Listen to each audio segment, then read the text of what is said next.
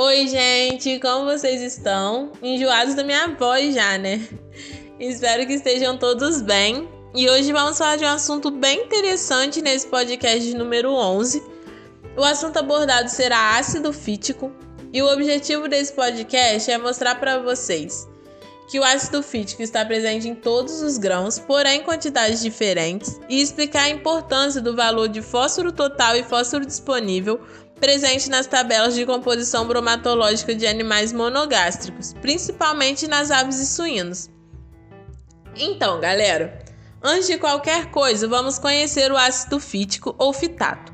O ácido fítico é um forte quelante presente em todos os grãos e sua ação antinutricional está ligada à associação desse composto com o grupo fosfato e a ligação do mesmo com minerais e proteínas, levando à alteração na solubilidade, funcionalidade, digestibilidade e absorção desses nutrientes.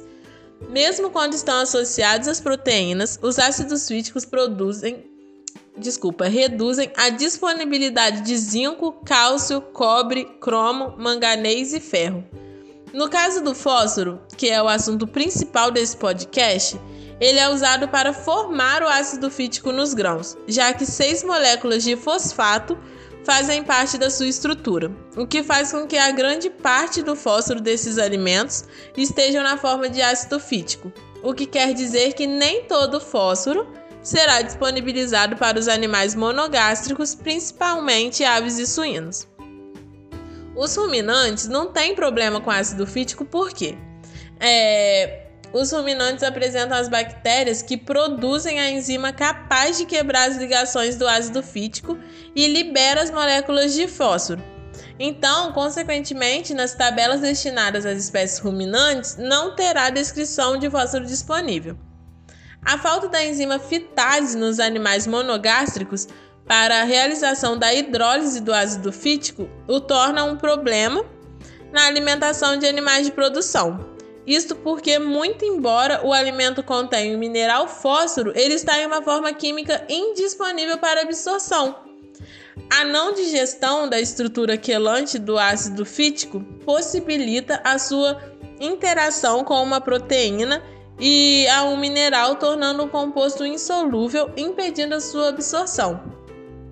O efeito quelante ocorre quando há aumento do pH. A interação do cálcio, fitato e proteína parece ser afetada pelo pH do meio e pela concentração de cálcio. Quando este quelato está complexado ao ferro, evita a associação deste íon à gastroferrina, que é uma glicoproteína produzida pela mucosa gástrica, importante na absorção do ferro no duodeno. Como dito anteriormente, todos os grãos apresentam ácido fítico, porém em quantidades diferentes. Vejam nos exemplos a seguir.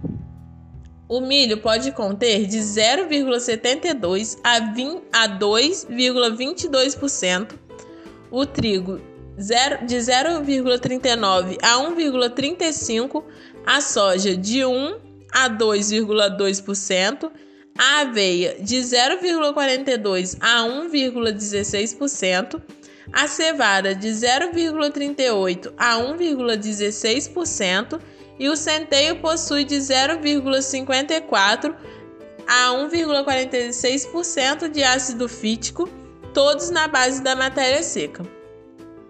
Outros dados importantes a serem observados nas tabelas de composição dos grãos são os valores de P total e P disponível, que são os fósforos, né?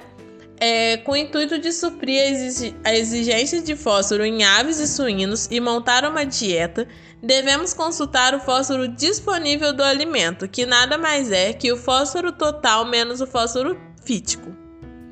Continuando, nesse caso, não devemos consultar o fósforo total, já que essas espécies não conseguem digerir e absorver o fósforo na forma de ácido fítico. Porém, o dado fósforo total também deve ser informado na tabela caso haja utilização de aditivos enzimáticos. Sendo assim, separei alguns alimentos com esses dados na base da matéria seca para vocês. O milho contém 0,27% de fósforo total e somente 0,09% do fósforo está disponível. O farelo de soja possui 0,65% de fósforo total e 0,27% de fósforo disponível. A aveia possui 0,34% de fósforo total e 0,09% de fósforo disponível. O farelo de algodão, 0,97 de fósforo total e 0,28 de fósforo disponível. E o farelo de trigo, 0,99 de fósforo total e 0,33 de fósforo disponível. Importante: o fósforo disponível não quer dizer fósforo digestível. E esses dados vocês podem encontrar nas tabelas brasileiras para aves e suínos, composição de alimentos e exigências nutricionais. Uma dica é que pesquisem para já irem se acostumando com essas tabelas e esses tipos de informações que vão acompanhar vocês por muito tempo. Podemos notar que o fitato, além de afetar a biodisponibilidade do fósforo, ele impede a absorção de minerais importantes como cálcio e ferro.